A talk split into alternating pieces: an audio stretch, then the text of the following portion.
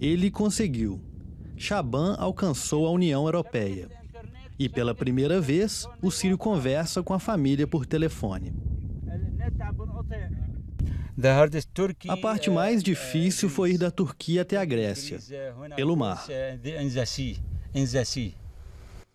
Cruzar a fronteira entre a Sérvia e a Hungria não foi nenhum problema para Shaban. Mesmo que o governo húngaro tenha acabado de construir uma cerca para conter os refugiados. Porém, sobrou um buraco na ferrovia, e é por lá que chega a maior parte dos migrantes.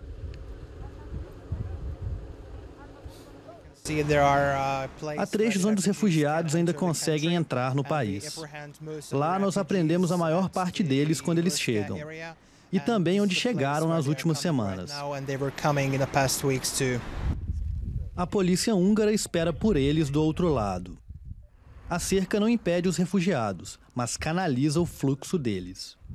Assim, fica mais fácil para as autoridades levá-los daqui para um alojamento e registrá-los oficialmente.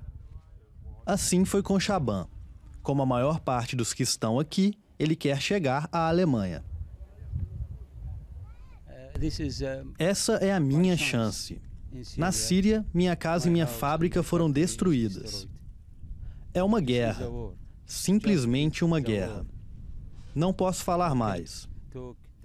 É o bastante.